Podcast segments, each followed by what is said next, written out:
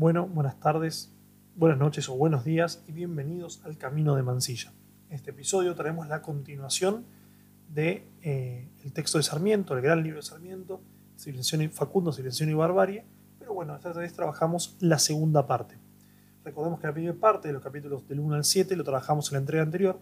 Bueno, hoy buscamos finalizar e-, este proyecto sarmientino de alguna manera, dando nuestra interpretación sobre, eh, sobre el Facundo. Capítulos particularmente nos, nos, gustaron un poco más, dada la complejidad que Sarmiento imprime en tanto eh, el análisis de la barbarie como de la guerra civil argentina. Sarmiento va contando eh, no solo un análisis pormenorizado o intelectual de lo que él considera la barbarie, sino también de cómo este corpus teórico, como estas ideas doctrinales de Sarmiento, se van haciendo carne en la realidad argentina. Eh, es interesante también porque podríamos pensar a un Sarmiento historiador en este sentido. Pero bueno, está siempre latente esta comitancia entre las ideas y los hechos. O digamos, los hechos son expresados por eh, las ideas son expresadas por los hechos o los hechos expresan ideas. Bueno, está un poco, está hecho una amalgama sarmientina sobre esto que lo vuelve muy rico y muy interesante. Eh, es interesante también pensar en el primer capítulo, el capítulo 8, eh, de esta secuencia, digamos, de esta, secuela, si quiero, este segundo episodio, eh, del uso de la divisa Punzó, el rojo. dice, bueno, acá Sarmiento plantea, dice, el rojo está asociado a la barbarie está asociado de vuelta a eh, lo incivilizado, lo, que resiste a ese impulso civilizador. ¿no? Dice, ¿sabéis lo, que es el color, eh, ¿sabéis lo que es el color colorado? Yo no lo sé, pero voy a reunir algunas reminiscencias. Tengo a la vista un cuadro de las banderas de todas las naciones del mundo. Solo hay, hay una europea culta, en la que el colorado predomine, no obstante el origen bárbaro de sus pabellones pero hoy hay otras coloradas. Leo, Argel, pabellón colorado, con calavera y huesos. Túnez, pabellón colorado. Mogol, idem. Turquía, pabellón colorado, con creciente. Eh, Marruecos, Japón, colorado, con una, cuchilla exterminadora. Siam, Sural, lo mismo. Eh, bueno, esta idea, hay una ligazón de la barbarie. Es como, digamos, hay una ligazón internacional de la barbarie. Está distribuido a lo largo y ancho del mundo. Sobre todo es importante también que Sarmiento, hay una europea culta que, él considera, a mi entender, sería Gran Bretaña, porque España sería un híbrido. Recordemos la primera parte donde Sarmiento señalaba que la, lucha americana es, una, es la lucha identitaria americana, filosófica, política, civilización y barbarie, viene acarreada por el espíritu español. El espíritu español no logra resolver esas tensiones en eh, en su propio seno, digamos, en, la realidad española. De hecho, Sarmiento lo pensaría a, España como la más bárbara de las naciones europeas. Justamente tiene rojo en su, en su, en su pabellón. No obstante, hay otros países que también tienen rojo en su pabellón, por ejemplo, Gran Bretaña, eh, Suiza. Sarmiento no, no, ya dice, bueno, hay una sola culta que, que tiene es un pabellón de una nación culta que tiene rojo, Gran Bretaña claramente. Y también al, al país, o en cierto modo, eh, que va a emular con, mayor eh, atención, mayor dedicación, Estados Unidos también tiene presente el rojo en su bandera. Pero bueno, no extraña también que esta, este estudio que hace Sarmiento también tenga algo de, eh, no de veracidad, digamos, pero sí tiene una lógica, sí condice con una lógica interna al argumento de Sarmiento. Ojo, este es el Japón eh, previo a la revolución Meiji, por ejemplo. Yo lo, lo pensaba Japón y bueno, está bien, pero Japón también es cuna de la segunda revolución industrial, es una de las naciones que más rápido se desarrollan en, Asia. Eh, siempre desarrollo pensado en progreso material. Ojo, no confundirse con eso, porque justamente lo que a nosotros nos pasa analizando el texto de Sarmiento es que si bien hay una gran análisis y se sostiene con, fervor eh, la idea de progreso, siempre es un progreso material. No hay una, cuestión cultural o desarrollo de la, personalidad de los individuos, o tampoco de la cultura, de la nación como cultura, como expresión cultural, sino que atañe eh, fundamentalmente al concepto de, eh, de, progreso material. Que esto, bueno, derivaría en, un en, otras cuestiones, digamos, en el progreso cultural, etc. Pero sobre todo el proceso material. Eh, hay una pulsión en Sarmiento, si se quiere también geopolítica, de pensar, bueno, si no, digamos, podría pensarlo también como un japonés, si no realizamos la revolución Meiji, o un tipo de revolución desde el poder, también lo están pensando los Junkers alemanes, creo que en menor medida, podemos sucumbir al poder de otras naciones. Esto también para problematizar ¿no? y agregarle eh, cierto, cierto, cierto factor novedoso, también a, a nuestro entender, geopolítico a la hora de Sarmiento. No está descolgado, no es un simple racista xenófobo del siglo XIX.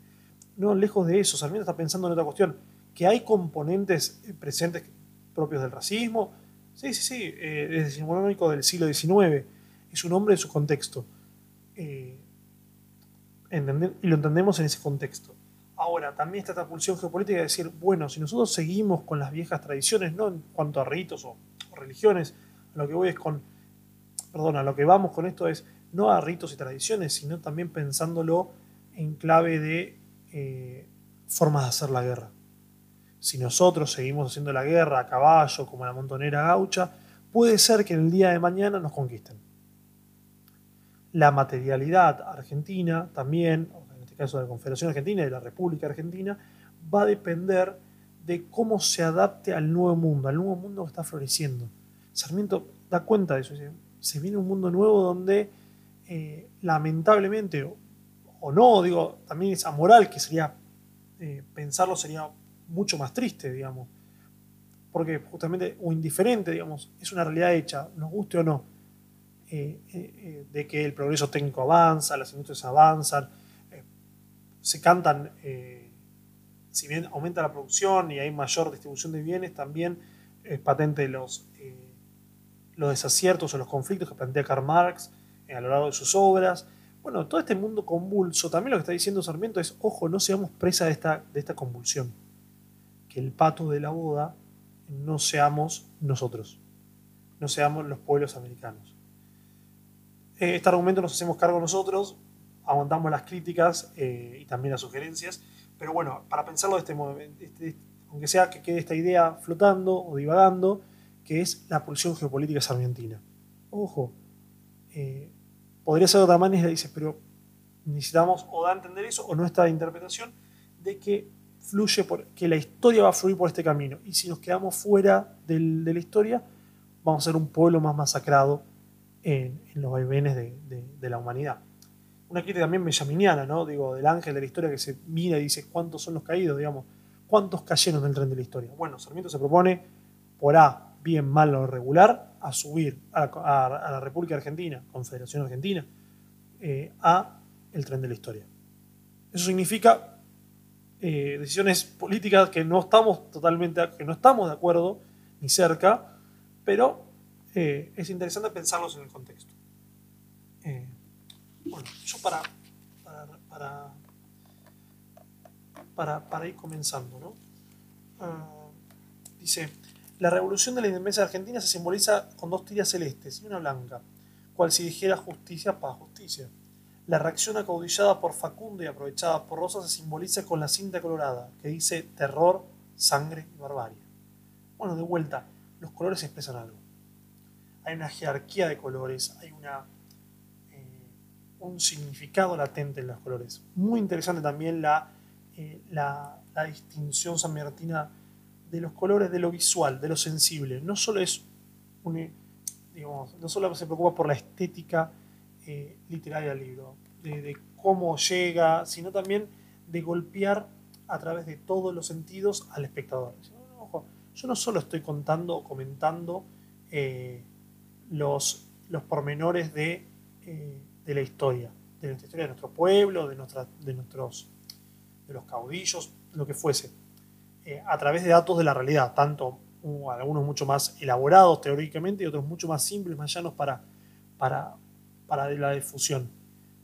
Sarmiento está diciendo también, está lo sensible. Miremos, miremos con los ojos lo que está pasando. Hay una interpretación sobre lo sensible, pero da cuenta de que existe lo sensible.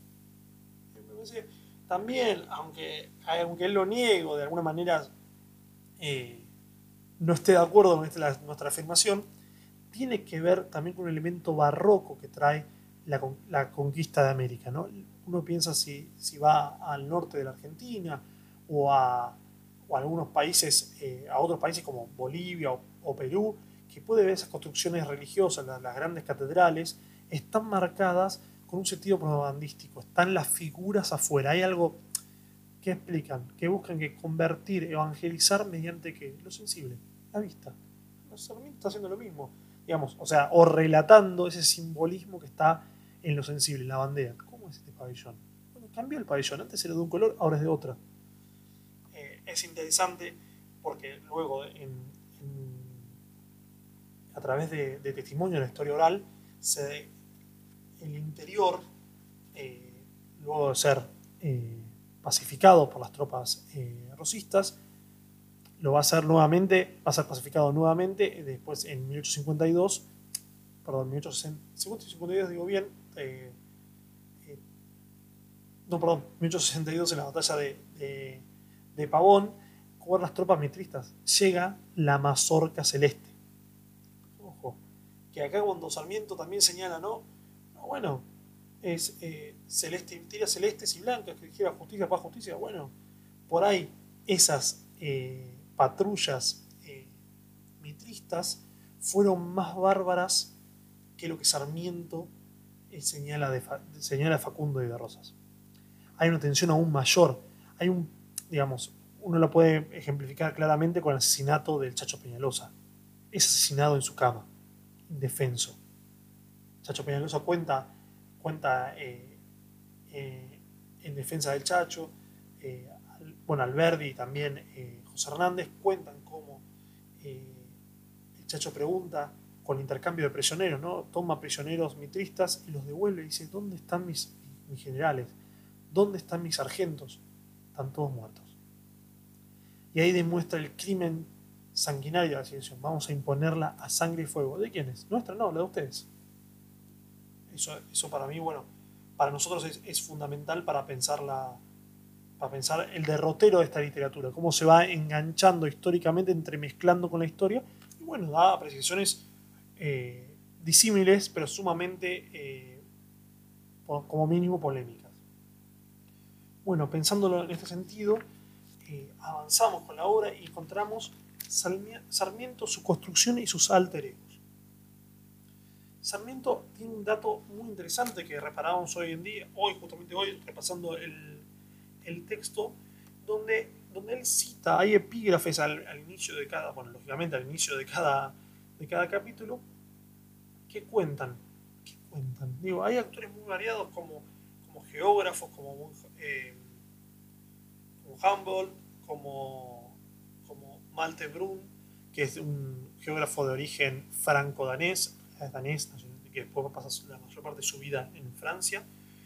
Eh, ¿Qué hace? Shakespeare también, eso es muy interesante, pero ¿cómo lo hace Sarmiento? Ahí hay también un dejo, ¿no? Primero acá nos está contando Sarmiento que hay huellas civilizatorias. Él ve, uno puede ver que Sarmiento es un tipo culto, es un tipo de la civilización. Porque nos va dejando sus huellas. No hace falta contar todo. Con las huellas muestra que está informado, que pertenece a esa, eh, a esa civilización que tanto añora, que tanto defiende. Pero muy bien, a lo que nos llamó la atención hoy en nuestra, nuestra lectura más, más minuciosa es cómo él cita a Shakespeare en francés teniendo en cuenta que Shakespeare es el gran poeta, el gran dramaturgo inglés. Bueno, ahí también nos, damos cuenta de cómo van este, este derrotero de las lecturas, de dónde aparecen, cómo se consumen esos libros. ¿Se consumen en inglés? Claramente Sarmiento no, o digamos, podría tener un manejo de los dos idiomas eh, muy fluido, pero si podríamos rastrear, o nosotros eh, pensamos hoy, debatíamos, justamente la idea de que eh, cómo este circuito de libros se hace en francés, en la lengua docta, la lengua de la civilización. Ojo, la lengua del inglés se va a ir perfilando, la lengua inglesa se va a ir perfilando como la lengua del comercio, no de las letras. La República de las Letras tiene sede en París. Digamos, está en todos lados, pero en París, parafraseando dichos. Eh, fundamental. Sarmiento demuestra esto, pero también es un giro, es una, especie de, de, pelea interna, un gesto interno frente al resto de la intelectualidad eh, de la época, al salón literario, a la llamada generación de Mayo, los primeros intelectuales nacidos en la post-revolución de Mayo. Digamos, él pertenece a, está, pero es un segmento distinto.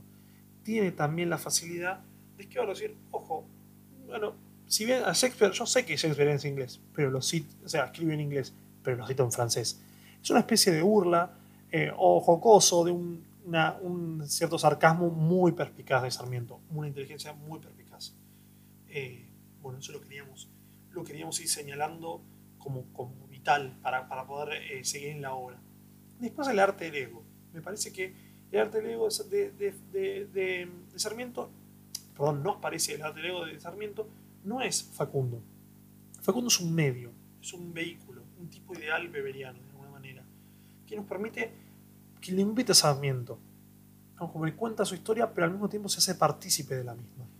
En este, en este sentido, eh, Sarmiento viaja con Facundo, hace un viaje de un observador, va contando lo que ve, cómo, cómo ve a Facundo, qué es lo que sus impresiones, pero no hace un juicio de valor fuerte, hay escenas eh, muy, muy patentes que nos, parecieron que llaman mucha atención, por ejemplo con Severa, eh, una joven que es eh, golpeada y maltratada por el Facundo, o otro oficial que, osó, o sea, tuvo un enfrentamiento con, una, con, un, con, un, con, un camarada en armas y se enfrenta a Facundo y este no lo puede vencer. Como no lo puede vencer, pide auxilio a los demás y lo mata. Y Sarmiento ahí puede rematarlo, digamos, puede rematar esta, figura teórica del romanticismo de, Facundo. Es decir, Facundo es un vil, eh, un vil bárbaro, un sátrapa. No, no, bueno, lo rescata dice, no es malo, es bárbaro. No es cruel, sino que no puede contener sus impulsos. Esto es muy interesante porque va a haber una coherencia interna, una moralidad interna dentro de Facundo, que ningún impulso va a poder resistir. No solamente los que él sabe airoso. Es el carácter de Rosas, que lo va a plantear muy rápido eh, Facundo. Dice, eh, porque lo, Sarmiento, Rosas no se enoja. Calcula, es frío. A diferencia de, de, Facundo, eh, que es temperamental. Y esto es acá lo interesante. Rosas, hijo de la culta Buenos Aires, le instala la barbarie. Le hace la peor ofrenda. Le inserta en su, digamos, en el corazón de, de la pureza civilizatoria el germen de la barbarie. Ahora, Sarmiento es al revés.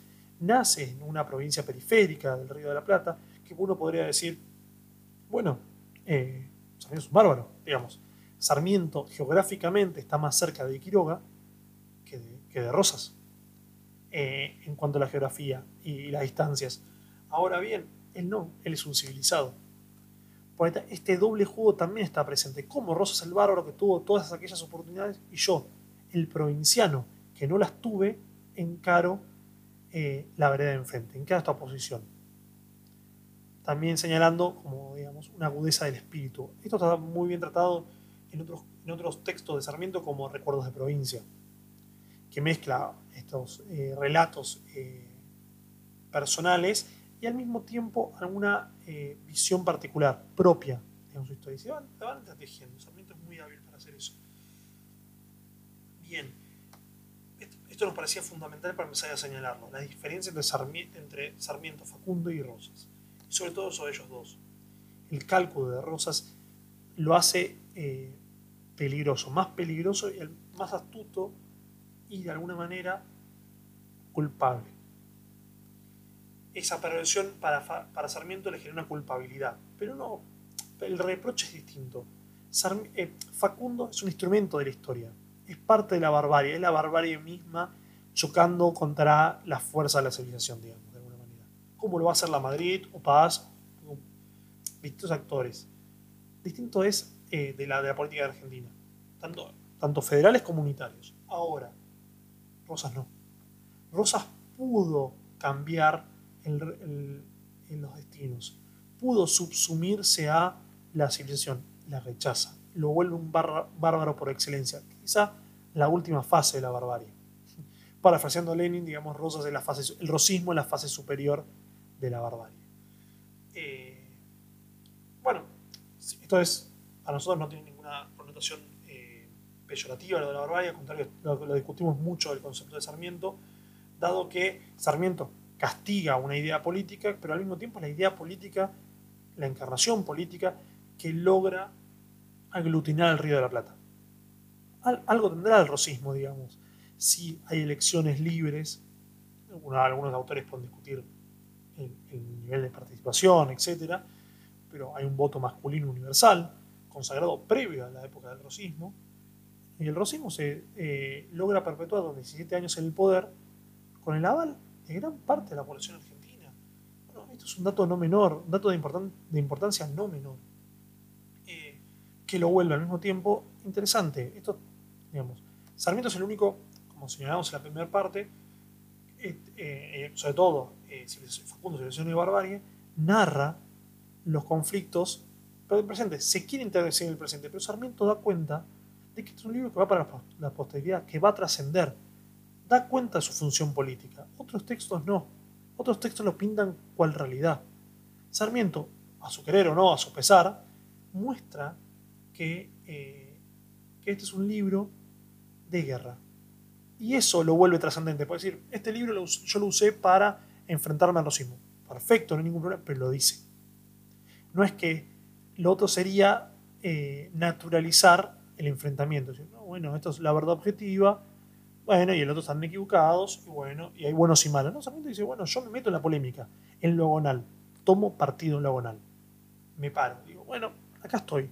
Y, ese gesto de dar cuenta de la autoconciencia, que por ahí hacía falta retomar de la, de la vez anterior, da cuenta de esto. Digo, la autoconciencia es particular. Dice, perdónenme, estaba apurado y por ahí algunos datos no son exactos, porque fue al calor de la guerra. Ahora tenemos que pensar en otra cosa, en etapa de construcción ya destruimos, hay que construir. Has caído rosas, hay que construir el nuevo orden. Bien, eh, en este sentido, eh, los, próximos, los próximos capítulos de, que, narra Sarmiento, hasta, si no me equivoco, hasta el capítulo del 9, ahí estamos chequeando, eh, al 13, si no me equivoco, sí, al 13 que es Barranca Yaco, habla de la guerra social. Otro, si bien hemos buscado el concepto de guerra social, eh, nos aparece esta idea de Roma. Las guerras sociales de Roma son justamente la de Roma con los pueblos latinos, con los pueblos del resto de la península itálica, se enfrentan en guerras intestinas. Pero son guerras entre padres, es una guerra fratricida. Podríamos también pensarlo desde el punto de vista de la estasis griega, un, un enfrentamiento que parte a la comunidad política, la parte donde se hace ver antiguos amigos, enemigos o familias partidas por la disputa. Es, fundamental esta comparación que hace Sarmiento eh, con, eh, con la guerra social. Es un, digo, le dedica, es, eh, donde decimos que dedica alrededor de cuatro capítulos. Es y repite el mismo título. Es, es muy interesante el planteo en este sentido sarmentino. De hecho, eh, Sarmiento va a empezar a, en la guerra social, va a empezar a explicar los fracasos del proyecto unitario. Uno de los un fracaso clave es que el, proceso, el proyecto unitario no se amolda a la realidad Argentina. Despotica contra el gaucho y avanza sin pensar. La valle, la idea de la espada sin cabeza. esta idea de ir al frente, luchar, también triunfar militarmente, pero sin un proyecto detrás que acompañe de no saberse ganar a la población tanto de la campaña como de la ciudad. Ese es el fracaso del proyecto unitario. Y la ceguera, del reservarse para él mismo los bienes de la civilización y no, este, no compartirlos con el resto de las provincias. Una crítica bastante aguda de Sarmiento que compartimos, eh, pero que, es interesante porque los representantes del unitarismo fracasan porque no pueden extrapolarlo. Porque no son hombres de, de esta tierra, no conocen esta tierra, no saben sus, la, vida de estos pueblos. Por eso parece un proyecto extraño y que, está eh, consagrado al fracaso. En cambio, ahí también Sarmiento aparece de dejó su huella. No como yo, que los conozco.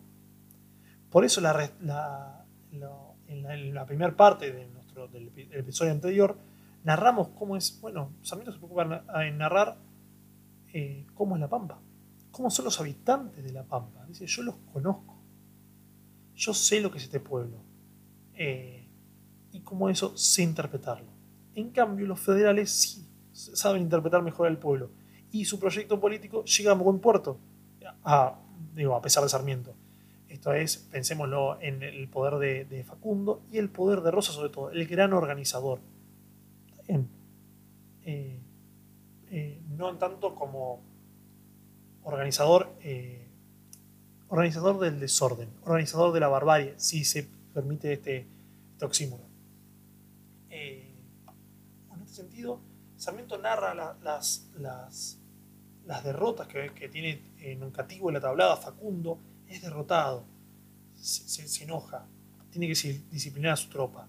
El terror, utiliza el terror para poder eh, agruparse, para poder nuclear de vuelta sus fuerzas. Es importante eh, porque esto va a quedar en palpado en la administración rosista. La administración rosista es una gran administración del terror.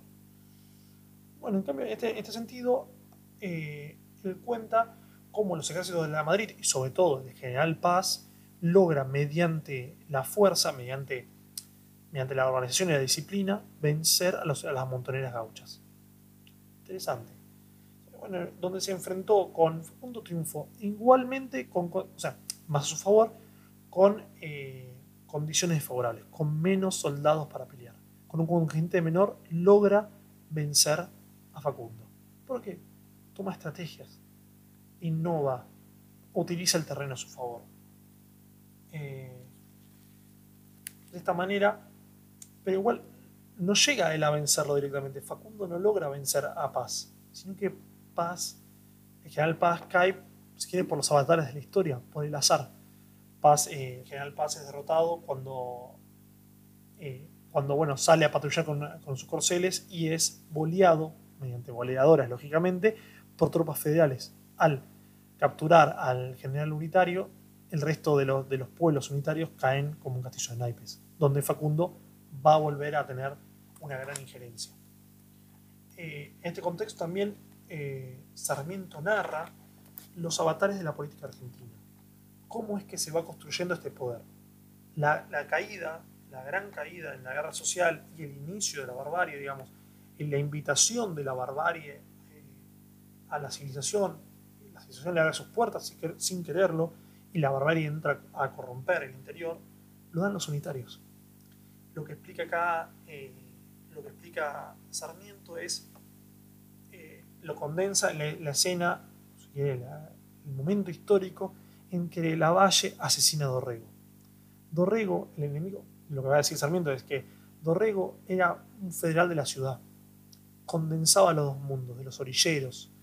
Algo de la campaña también respondía a él pero sobre todo respondía a Rosas. El enemigo de la Valle era Rosas y no Dorrego. Al eliminar a Dorrego de, la, eh, de, la historia, digamos, de una manera violenta con el fusilamiento, abre las puertas a Rosas, lo pone como enemigo y en este sentido la Valle estaba en inferioridad de condiciones. De vuelta ahí está la crítica, el que asalta las instituciones de gobierno no son los federales, es el rosismo, no es la barbarie en primera instancia sino los mismos representantes de la civilización. Eh, es de alguna manera eh, un choque eh, inesperado, una crítica sumamente sutil. Dice, no, este gran error nos costó un montón de vidas, nos costó un montón de tiempo. Ahí, está el punto. si no hubiese abierto esa puerta a la valle, otra sería la historia. justamente Eh, bueno, es eso, va contando, va contando este avance. Luego el desprendimiento del general de la Valle, el general Paz, logra importantes victorias en el interior. De hecho, ahí mencionamos a un cativo en la tablada que logran poner a raya a Facundo. Facundo se repone, hace conquista Mendoza, San Juan, eh, pero que se exprime al pueblo, exprime a las clases dirigentes, a las, más adineradas, con eso compra armas, suministros y lealtades para salir a pelear. Eh, siempre en condiciones, en esta parte se le pone un poco más complicado a Facundo el, poder. El, poder, el poder manifestar un poder efectivo, poder militar efectivo. Es interesante, porque parece como un ser todopoderoso, pero al mismo tiempo de una debilidad, de una debilidad eh, numérica. Lo que es interesante de Facundo es que no necesita. Facundo es Facundo, sin importar quién los acompañe. El ejército de Facundo, por ahí, el primer gran logro para la formación del ejército de Facundo es el, carácter propio de Facundo. Su, su, temperamentalidad, su coherencia, su bravura, eso inspira a los demás. Inspira muchas veces terror, como decir Sarmiento. Es más, justamente dice eh, en la página 122 de la edición que tenemos de, de Ágave, dice, eh,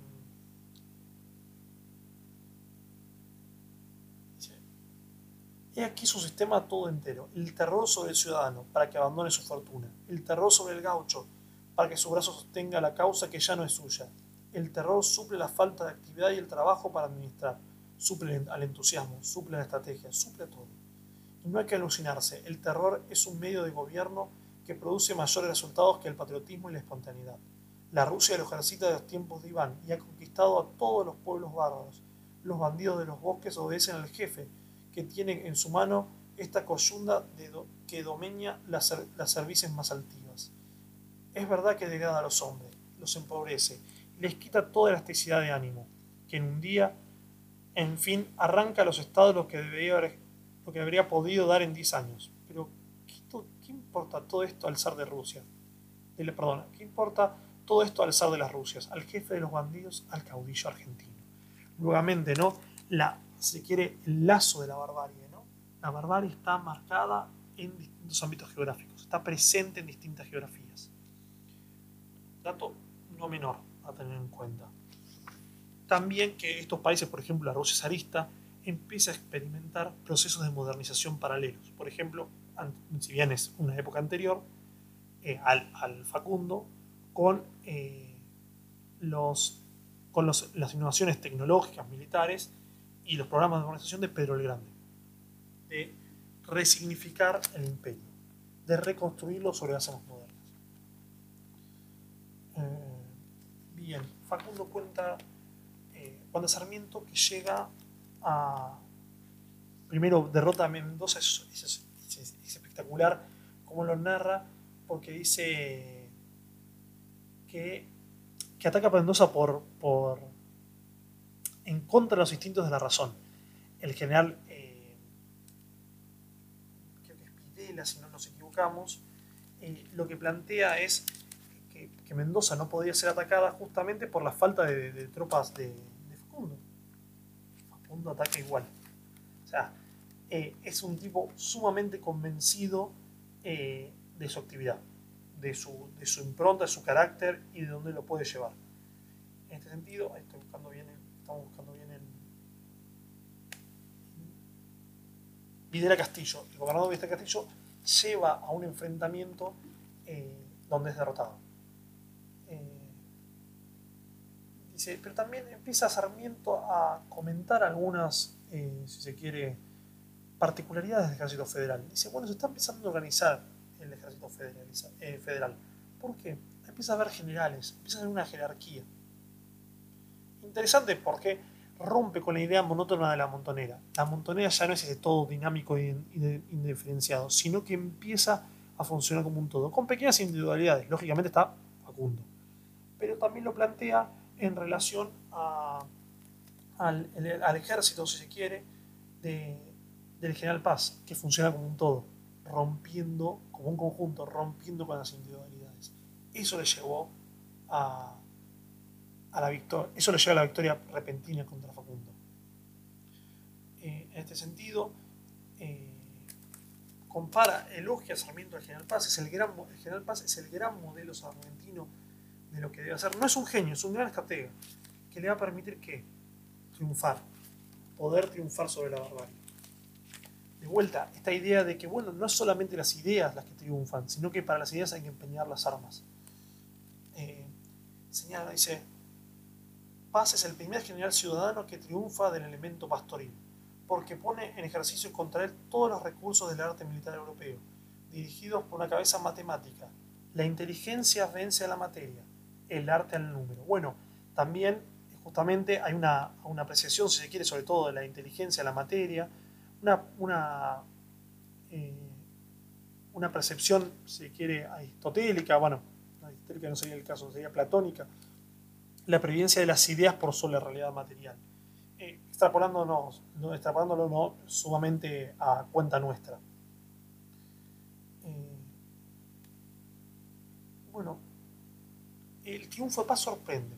Eh, nuevamente, también su, captura, que, Sarmiento no va, no a andar en tendencia porque dice eh, va a ser boleado. Dice, y muy interesante, la civilización fue boleada. ¿no? Dice, eh, dice, podríamos hacer coro a los moralistas que dan los acontecimientos más fortuitos, el poder transformar la suerte de los imperios. Pero si es fortuito el acertar un tiro de bola sobre un general enemigo, no les no lees que venga de la parte de los que atacan las ciudades. Deja del gaucho de la pampa, convertido en elemento político. Así puede decirse que la, civilización fue boleada aquella vez. es una profundidad absoluta el pensamiento de Sarmiento cuando señala esto. El conflicto acá no es, eh, no es en la ciudad, no es estos tipos que, que asolan las ciudades, sino que justamente la barbarie misma, el gaucho como sujeto político, es el que caza, captura, toma de rehén a la civilización. Muy interesante, muy interesante. Aparte de la boleadora, que es un arma que inmoviliza, no mata. Sirve para, justamente romper las formaciones de caballería. Esto también es importante ¿por porque está, según Sarmiento, en, el arte de la guerra argentino el, el investir con la caballería. Y eso va a llevar a la derrota de la batalla de Ciudadela en Tucumán. La derrota es porque se, apresuran y usa ese elemento de, de combate hispánico también, ¿no? Si no, es, no se prueba el valor heroico del individuo, no es victoria, según Sarmiento, digamos. El enfrentamiento tiene que estar así, cara a cara, caballo a caballo. Eh, justamente señala eh, bueno, justamente dice, el general dice, la derrota de la Madrid dice, el general de la Madrid, jefe de un ejército, tenía entre sus súbditos al general López, especie de caudillo de Tucumán que era un desafecto, que era desafecto que le era desafecto personalmente. Y a más de una retirada desmoraliza las tropas. El general La Madrid no era el más adecuado para dominar el espíritu de los jefes subalternos. El ejército se presentaba a la batalla medio federalizado, medio montonerizado, mientras que el Facundo traía esa unidad que da el terror y la obediencia a un caudillo que no es causa, sino persona, que por lo tanto aleja el libre albedrío y ahoga toda individualidad. Rosas ha triunfado de sus enemigos por esta unidad de hierro, que hace que todos sus satélites, instrumentos pasivos, ejecutores ciegos de la voluntad suprema. En víspera de la batalla, el teniente coronel Balmaceda eh, pide al, general en jefe que se le permita dar la primera carga. Y si se hubiese efectuado, ya, era ya que era regla principiar las batallas por cargas de caballería, que el subalterno se tome la libertad de pedirlo. La batalla se hubiese ganado, se hubiera ganado, por lo que el segundo de Coraceros no halló jamás, ni en el Brasil ni en la República Argentina, quien resistiese su empuje. Bueno, justamente, bueno, acá fueron derrotados. Eh, y ahora entra, acá está, acá está lo, interesante, cómo es la entrada de Facundo a Tucumán.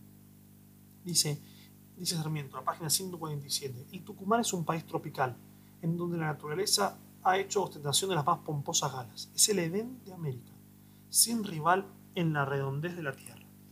Imaginaba los Andes cubiertos de un manto verde y negro de vegetación colosal, dejando escapar por debajo de la horra de este vestido. Doce ríos que corren distancias iguales a una dirección paralela, hasta que empiezan a inclinarse todos hacia un rumbo y forman reunidos un canal navegable que se aventura al corazón de América. Bueno, justamente acá, aquí hay una posición clave en el texto de Sarmiento. De vuelta al canal, lo talasocrático. Esta idea de que el mar, el comercio, permite una mejor vida de los pueblos. No la tierra, no lo telúrico. La tierra encerrada es desierto. Puede ser un desierto inhóspito, un, un desierto verde.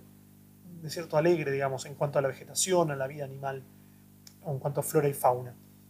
Pero acá lo que, lo que, lo que presenta Sarmiento, justamente es esta idea del río navegable eh, y el Tucumán verde eh, realza este, este, este, enfrentamiento eh, y esta noción entre la tierra y el mar. Pero volviendo a esto y profundizando un poco más, es interesante también el planteo que hace Joseph Conrad, podría estar en diálogo también con Sarmiento, en el corazón de las tinieblas, eh, El corazón de la oscuridad, dependiendo de la tradición, la, la traducción, perdón, que él narra las aventuras de este de, de, Marlowe que va a buscar a, a Kurtz, a, un expedicionario al corazón del Congo, navegando el río Congo, lógicamente, uno de los más largos del continente africano también. ¿Qué pasa? Hay un adentramiento en la oscuridad, en, la degradación humana. Sarmiento dice al revés, donde llegue el agua va a llegar la civilización. Conrad es un poco posterior en el tiempo y dice, ojo, que lo que podemos hallar en el fondo es la misma, eh, un río navegado por las potencias europeas, civilizado en términos ambientinos, la más oscura barbarie.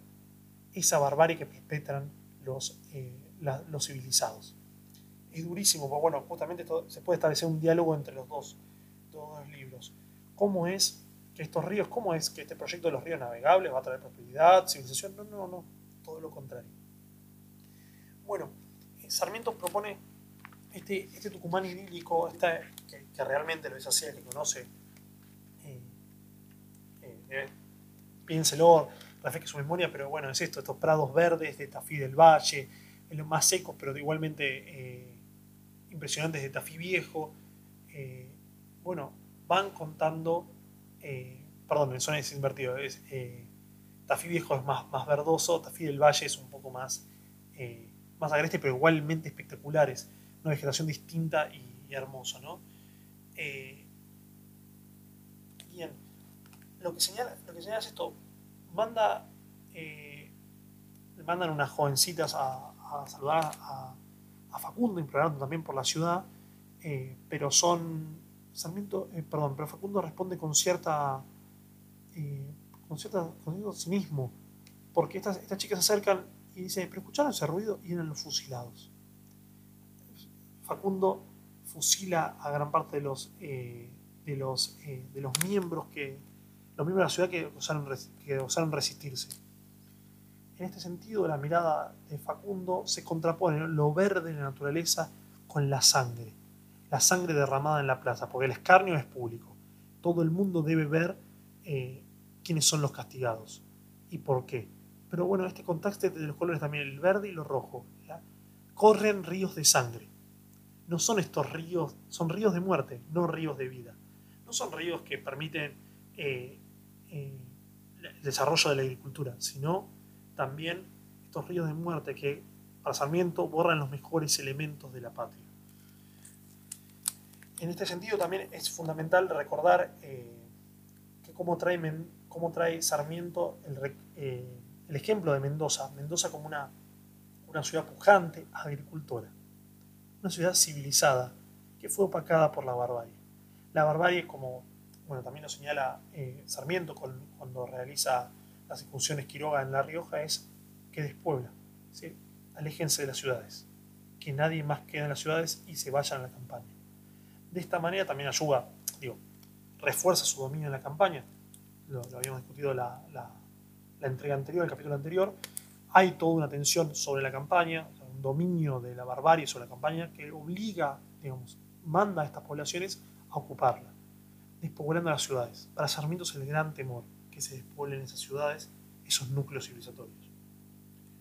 Hay una admiración un poco extraña también, volviendo a lo de los alter egos, con Rosas. En este contexto, como veníamos eh, hablando de Tucumán, narra en este, en este eh, capítulo una, frase, mezcla también un pseudo sarcasmo, pero hay una admiración real. Dice, eh, dice, rosas, rosas, rosas, me posterno y humillo ante tu poderosa inteligencia. Sois grande como el plata, como los Andes. Solo tú has comprendido cuán despreciable es la especie humana, sus libertades, su ciencia y su orgullo. Pisoteadla, eh, que todos los gobiernos del mundo civilizado te atacarán a medida que seas más insolente. Pisotearla. Que no te faltarán perros fieles que recogiendo el mendrugo que les tiras vayan a derramar la sangre de los campos de batalla o ostentar en tu pecho vuestra marca colorada. Por todas las capitales americanas pisoteadla. Oh sí, pisoteadla. Bueno, lo reta a Rosas de alguna manera, diciendo, bueno, Rosas, usted arruinó o se enfrentó todo lo que es civilizado, usted lo está corrompiendo. Eh, con su inteligencia, porque hay una organización detrás del rosismo hay poder detrás del racismo. Entonces lo que está diciendo Sarmiento justamente es, usted atacó tanto a la civilización sigue haciéndolo, que va a encontrar el germen en su destrucción. Porque, digamos, es un argumento eh, también muy presente en lo que sería el liberalismo eh, en las relaciones internacionales, como las comunidades de naciones libres, civilizadas, lo enfrentarán. Saldrán, saldrán a su encuentro. De hecho, al final del texto aparece la influencia francesa, la idea de justamente eh, de, complicidad, si se quiere, algunos lo van a ver como complicidad, otros como una alianza entre los sectores eh, europeos civilizados y los opositores a Rosas, aquellos unitarios, federales lomos negros, exiliados de aquella política rosista de terror, en palabras de Sarmiento, lógicamente, eh, son llevados a formar una alianza vasta. Interesante, Sarmiento también da cuenta de esta alianza después, lo vamos a trabajar, eh, pero que es, que, particularmente es muy sensible y que al contarlo también eh, le da una impronta única a, los textos de Sarmiento, a sus propios textos, mejor dicho. hemos trabajado esta parte de la guerra social. de la sangre, los fusilamientos, eso es importantísimo. El fusilamiento es una escena, si bien es tácita, dice, ¿no escucharon algún ruido? Y los fusilamientos. Una figura eh, poderosísima, eh, Facundo. Habla tanto por el accionar de otros, por los, silencios que creas, por los fusilamientos, como su propia presencia. En una, eh, en una ocasión cuenta que es tomado, que un niño le pregunta, ¿y usted quién es? Soy Facundo. Y el niño, según Sarmiento, todavía se está recuperando de aquel gran susto. el texto, al finalizar este capítulo, que es el capítulo 12, es muy interesante, dice, la única gestión del gobierno entre tanto el amo y el siervo fue marcar el ganado. lo importante era, la actividad productiva ni siquiera es una, actividad productiva que permite el desarrollo de nuevas actividades. Por ejemplo, la agricultura. ¿Por qué? Porque permite eh, el establecimiento de poblados, del poblado nace el intercambio, la, del poblado nace la especialización y luego el intercambio entre otros poblados. No, no, ¿qué es la ganadería? Ganadería más, si se quiere, más abyecta, más básica, ¿por qué? Por el hecho de que el ganado está, no se cría, es marrón, está libre, está pastando en las pampas de antaño. es, fundamental, es, muy interesante ver esta, esta, esta asociación, si quiere, material con las ideas que plantea Sarmiento. También no es en vano decir que en la batalla ciudadela Sarmiento comienza a contar de que, esta batalla de Ciudadela era una, antigua, una antigua fortaleza, un campamento militar del ejército de Belgrano. Pasó una generación, pasaron alrededor de, si se quiere, 30, eh, 40 años sus enfrentamientos. Pero ¿qué es lo que narra Sarmiento? La revolución como un pasado que ya no existe. Son ruinas de la civilización.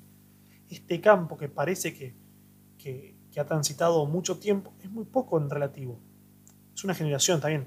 En tiempos simbólicos, Sarmiento pone el efecto de que es mucho, de que pasaron años eh, desde, desde aquel impulso civilizatorio. Nada, hoy quedan vestigios y donde antes era, si quiere, un lugar solemne de reunión de un ejército libertador o y enemigo de España, un ejército libertador civilizado en contra de España, hoy encuentra un enfrentamiento entre la civilización y la barbarie. Luego también, que es muy importante, va a haber eh, en la lista de, fusilamientos, entre los, presentes en los fusilamientos, va a haber un montón eh, de, hombres que dieron su vida, lucharon en la causa de independencia. Hay una especie de borrar ese pasado. Si quiere, la barbarie vuelve a ser esta rehispanización, o digamos, o el favorecer el carácter hispánico de, eh, de la Confederación Argentina, la primacía del hispánico, esta venganza, se quiere, de la independencia, es decir, bueno, nosotros rompemos con la bárbara España, ojo, que ya no está esa bárbara España, aparece la barbarie americana en su reemplazo, una versión pulida, justamente mejorada, si se quiere, de esa barbarie eh, transatlántica. Bueno, en este sentido, eh, aparece el gran, el, gran episodio del, capítulo 13 que es Barranca Yaco. Barranca Yaco es un, paraje en, la provincia de Córdoba en la que justamente Sarmiento narra la importancia de Barranca Yaco es porque ahí se da la muerte de Facundo Quiroga. Facundo había ido a Buenos Aires, eh, se estaba entrevistando con Rosas, cuando se suscita una, una, discusión, un problema entre eh, los gobernadores de dos provincias del norte. Facundo es encomendado a, a solucionar este conflicto. Sarmiento contextualiza y dice, bueno, este conflicto también fue generado, si hay una cierta rispidez entre Facundo y, Rosas. ¿Por qué? Señala Facundo, eh, Sarmiento, que uno de los subalternos de Facundo le pregunta, bueno, y ahora, le pregunta a Caudillo, vamos a tener paz porque el enemigo fue derrotado. Dice, vamos a poder sancionar la constitución, va a haber un orden eh, por encima de las personalidades de los caudillos. Lo que dice, no, desde abajo no quieren constitución, refiriéndose a Rosas. Está también en contexto con este libro la, carta, la carta de la estancia de Figueroa, que ahí narra las razones por qué el rosismo se opone a la, constitución. En síntesis es porque no todas las provincias estaban eh, preparadas para la misma, no por cuestiones, eh, por cuestiones estrictamente materiales. Faltaban que las provincias se den sus propios gobiernos para poder dar el gobierno federal. Esa es más o menos la tesis rosista. ¿Qué es lo que propone en este sentido Sarmiento? Eh, es que empieza a haber una cuña, un enfrentamiento entre los líderes de la Confederación. Se escribe, hay una multipolaridad de poder, una multipolaridad triangular. ¿Por qué? Buenos Aires es dominado por, Rosas como caudillo. El litoral por Estanislao López. Y el Cuyo y las provincias del norte argentino dominadas por Facundo Quiroga. En este sentido, esta, tripolaridad eh, marca un mismo fin, un mismo, una misma causa el campo triunfa sobre la ciudad. En, todos, en todos los aspectos hay un triunfo de la barbarie expresado por la campaña por solas ilustradas ciudades. Son sucumbidas. Pasan a ser un, eslabón más de aquella maquinaria bárbara. ¿Qué hace Rosas? Estanislao López es un aliado político del Rosín que cada vez va a perder mayor influencia, digamos, va a tener menor influencia en la escena política. Y el último elemento que le quedaba a Rosas para asegurarse el poder total es la muerte de Facundo. Por eso lo que dice Sarmiento carga las tintas diciendo que el asesinato de Facundo Quiroga por Santos Pérez y en, connotación con los hermanos Reina Fe fue producto de una decisión de Buenos Aires. Fue un acto oficial de la barbarie. Eh, ahí está, digo, ¿cuáles son los actos oficiales de la barbarie? La muerte. Es poderosísima la frase, digamos como un documento, digamos, como un documento de, la historia, o imagínense uno un boletín, eh, un boletín oficial que día a día se promulga, se promulga en la República, se va sentando que la muerte. No hay nada escrito. Bueno, sí, en, los cuerpos de los caídos. La barbarie marca, de manera letal a eh, sus enemigos bueno, más interesante aún, si retomamos las, los comentarios anteriores, es que el que inicia el ciclo de fusilamientos son los mismos civilizados. Eh, o de alguna manera tampoco esto justificaría la lectura de Sarmiento las distintas eh, atrocidades cometidas desde, desde la civilización.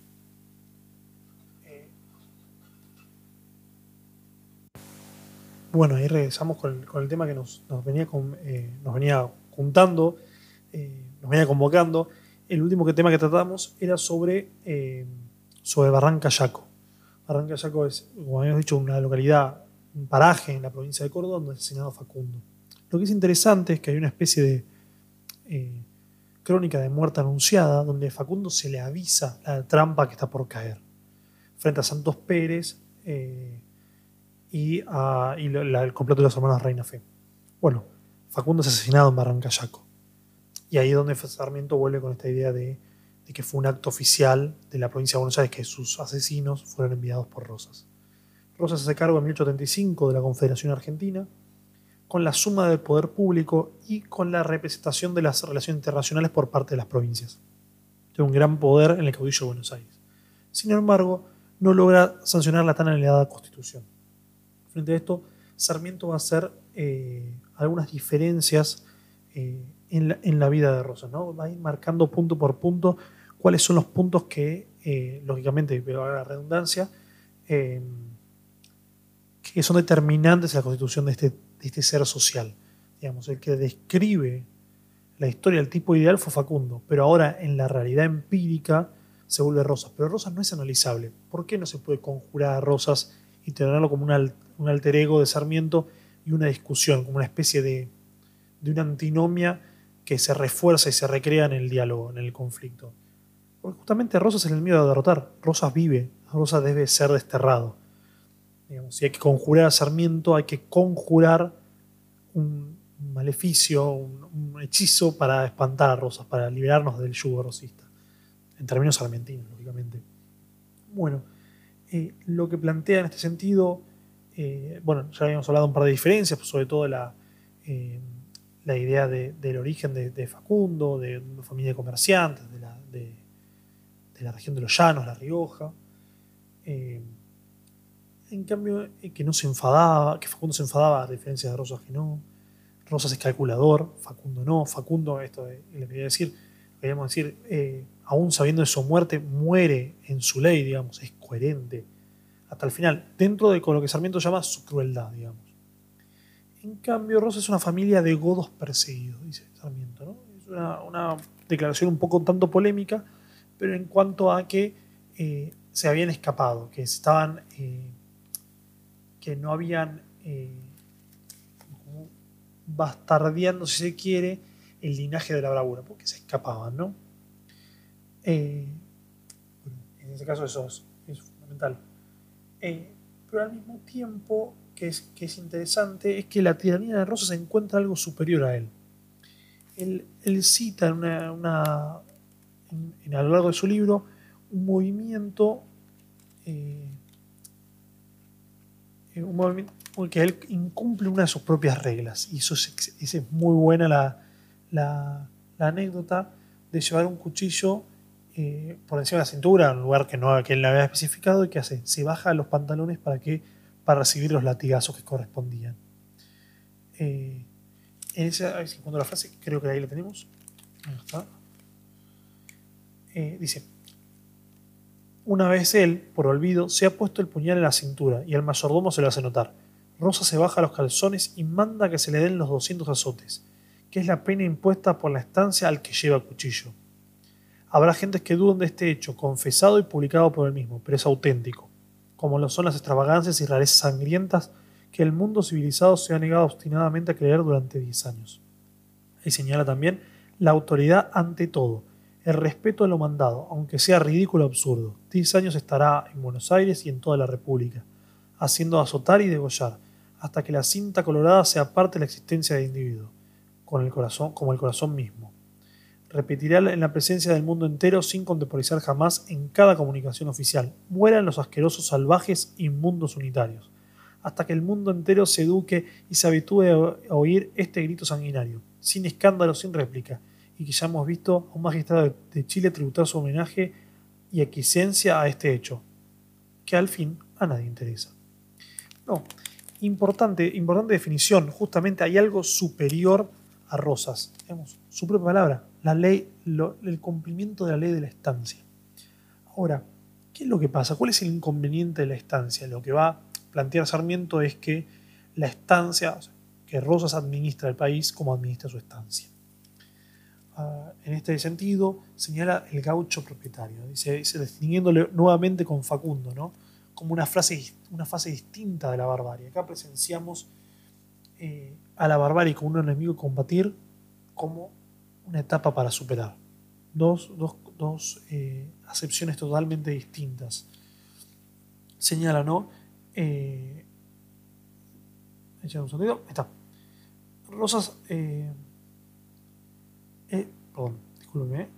Si esta explicación parece monstruosa y absurda, denme otra. Muéstrenme la razón por qué la coincidencia de un modo tan espantoso su manejo de una estancia, sus prácticas y administración con el gobierno. Prácticas y administración de Rosas. Hasta el respeto entonces por la propiedad es afectado por ese, ese efecto de que, de que el gaucho gobernador es propietario. Facundo respetaba más a la propiedad que a la vida. Rosas ha perseguido a los ladrones de ganado con igual obstinación que a los unitarios implacable se ha mostrado en su gobierno contra los cueriadores de la campaña y centenares han sido degollados. Esto es laudable, sin duda. Yo solo explico el origen de la antipatía. Eh, justamente, acá hay, si quiere, hay una inversión de, eh, de, de grados de perfección ontológico, se puede decir.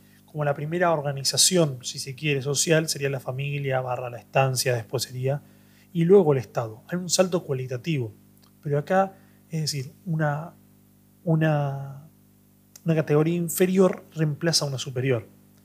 En vez de como grado evolutivo en cuanto a calidad y componentes que interactúan, sería el Estado por encima de la estancia, bueno, aquí hay una inversión. Rosa maneja efectivamente el país como una estancia, diría Sarmiento en desmedro de lo que tiene que ser un Estado. Entonces, bueno, ahí está la gran cuestión.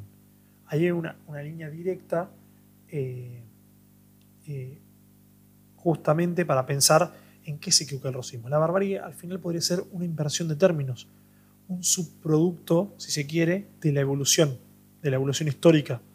Eh, no en evolución en sentido de, darwiniano, sino el desarrollo histórico.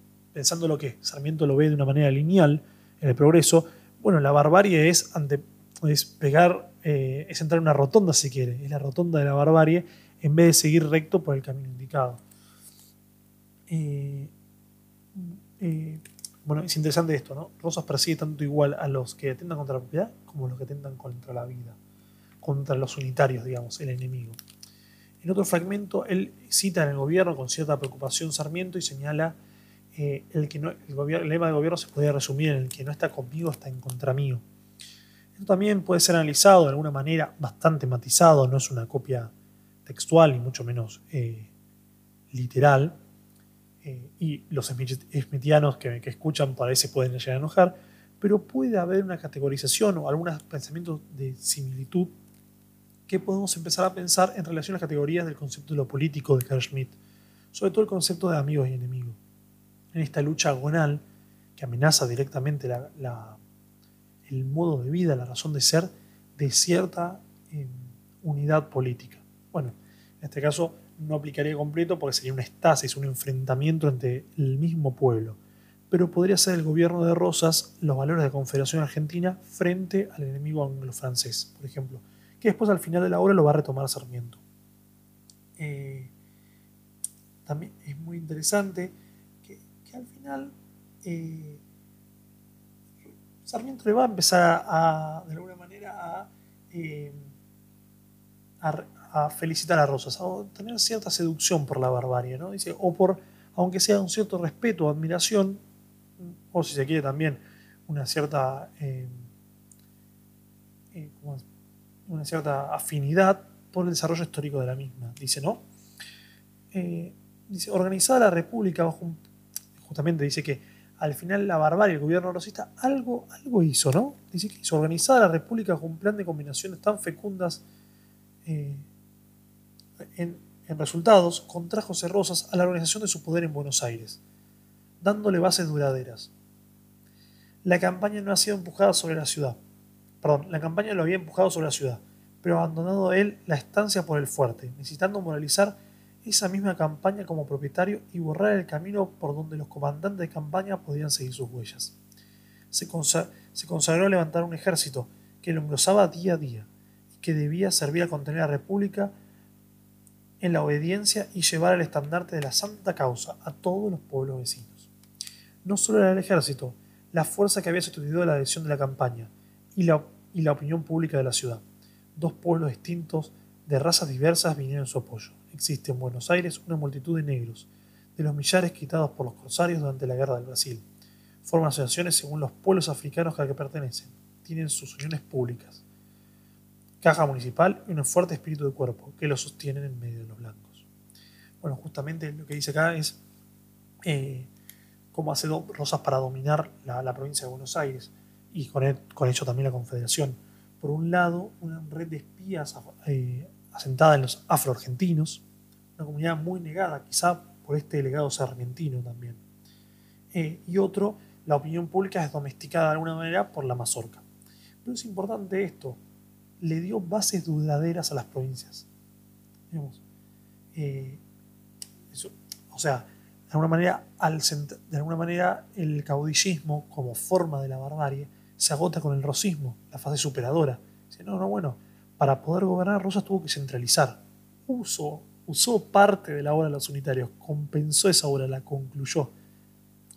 También borró las huellas de que cualquier gordillo podía ocupar su lugar. Eso, y construir un ejército. Eso, en sociología, en términos weberianos, se dice monopolio de la violencia legítima. Rosas de alguna manera, está bien, puede ser un beberiano más, eh, más, eh, más profundizado en los temas, dirá, bueno, corresponde a un tipo carismático o tradicional. Bueno, puede también estar rozando lo moderno, puede ser lo racional legal. Lo que está diciendo Sarmiento, es, Rosas nos dejó estas bases. Está bien, es condenable el racismo a nivel teórico, pero a nivel práctico hay ciertas eh, consideraciones que se pueden hacer. Esta es una de ellas, ¿no?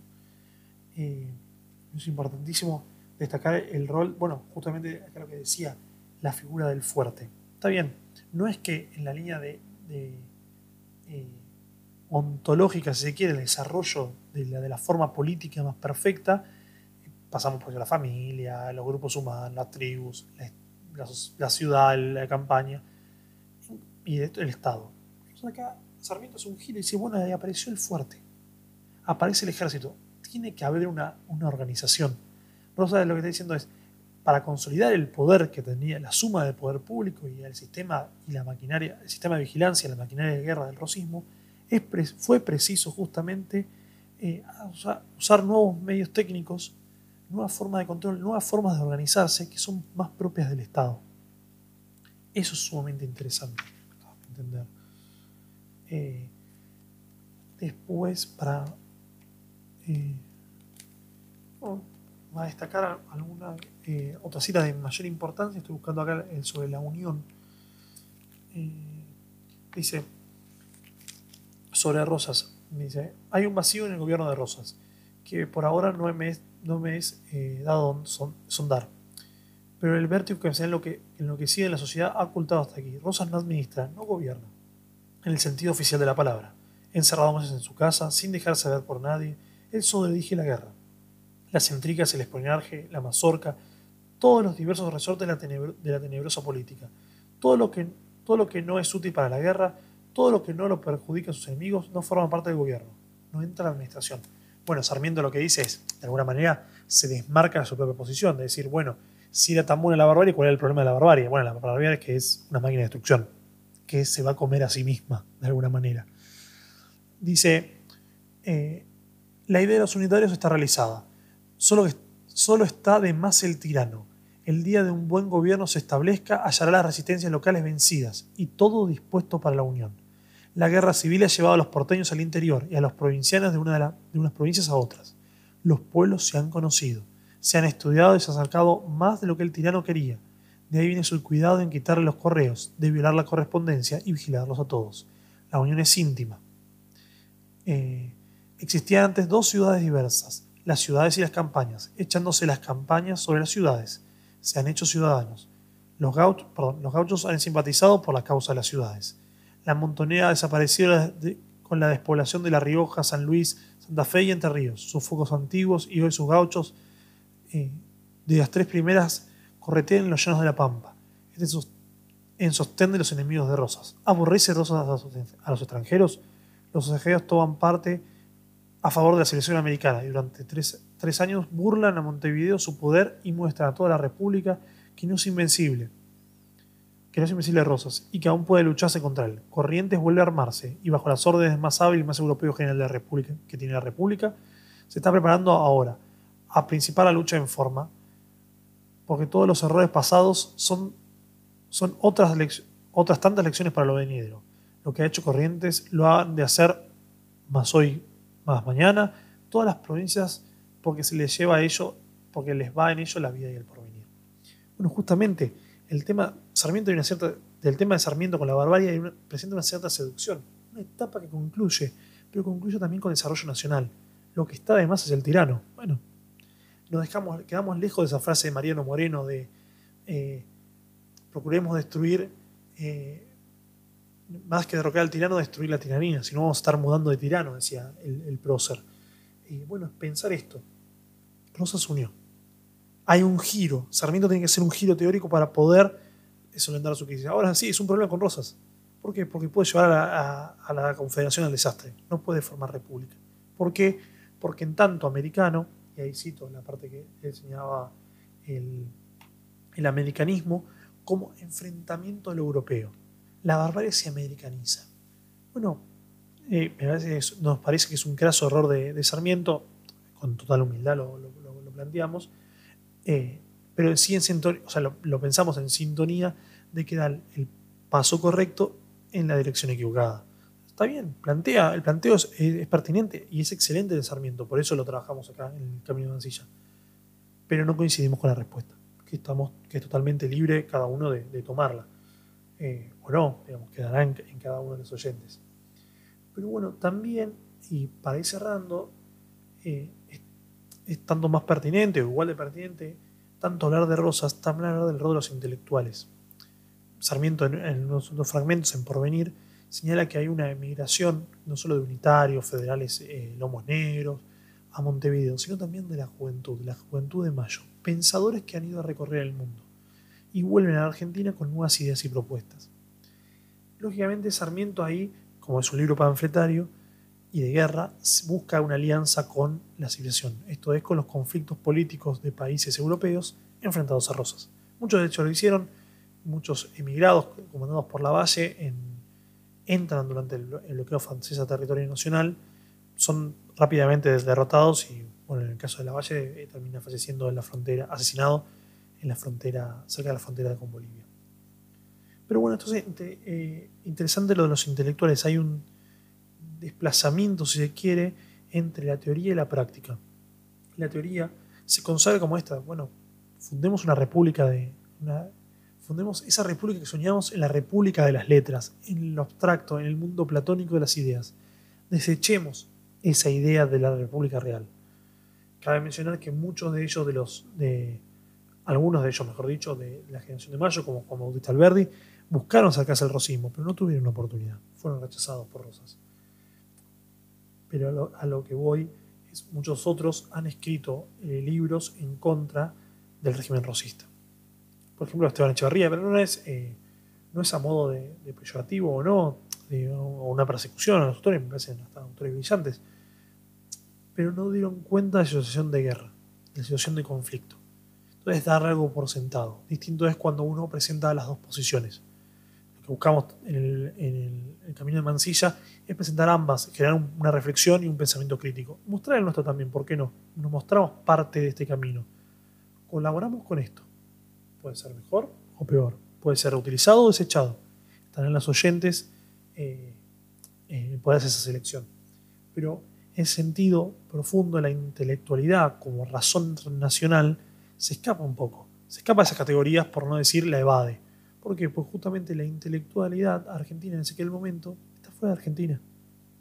Está trabajando en contra de un gobierno argentino, de un gobierno nacional, con sus defectos y sus virtudes, pero está eh, atacándolo. Esa es como la gran crítica, creo, Sarmiento sobre el final. Eh, ya lo tenemos, la cita. Eh, señalaba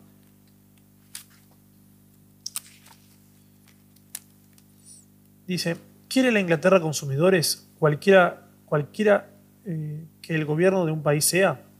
Pero que han de consumir 600.000 gauchos pobres sin industria como, como sin necesidades, bajo un gobierno que, extinguido las costumbres y los gustos europeos, disminuye necesariamente el consumo de los productos europeos. ¿Habremos de creer que la Inglaterra desconoce hasta este punto sus intereses en América? ¿Ha querido poner la mano poderosa para que no se levante en el sur, en el sur de América un Estado como, que, como el que ella engendró en el norte? ¡Qué ilusión! Ese Estado se levantará en despecho suyo, aunque sigan los siguen, eh, aunque siguen sus retoños cada año, porque la grandeza del Estado está en la pampa pastosa, en las producciones tropicales del norte y en el gran sistema de ríos navegables cuya horta es el plata. Por otra parte, los españoles no somos ni navegantes ni industriosos, y la Europa nos proveerá por largos siglos sus artefactos, en cambio de a cambio de nuestras materias primas, y ella, ah, y ella y nosotros ganaremos en el cambio. La Europa no nos pondrá el ritmo de la mano y nos remolcará arriba arriba, hasta que hayamos adquirido el gusto por la navegación. Bueno, Eh, por ahí sabiendo un poco, leyendo el diario del lunes, como lo decimos acá en Argentina, eh, acá podemos decir que Sarmiento, con menos humildad, se ha equivocado un gran error. Este, el voluntarismo, yo creo que también Sarmiento, de vuelta, es un, comentario sumamente panfletario, eh, político, pero que sí, también da cuenta justamente de esta, de esta cruzada civilizatoria. ¿Le da lo mismo a las potencias? No, no le da lo mismo. Prefieren un gobierno civilizado, nos prefieren, digamos, Sarmiento Díaz nos prefieren a nosotros, en desmedro de Rosas. Eh, bueno, valga la redundancia también y los misterios de la vida. Eh, Rosas, a ser derrocado, derrotado en la batalla de Caseros en 1852, se escapa, huye a Inglaterra y pasa sus últimos días en su estancia en Southampton. Bueno, sin más, se acaba otro episodio de El Camino de Mansilla. Estamos muy contentos de tenernos a, la escucha, muy contentos, de verdad, cada, cada escucha suma un montón, así que les queremos agradecer. Eh, bueno, será hasta, hasta la próxima parte de este gran camino. Un saludo bien grande.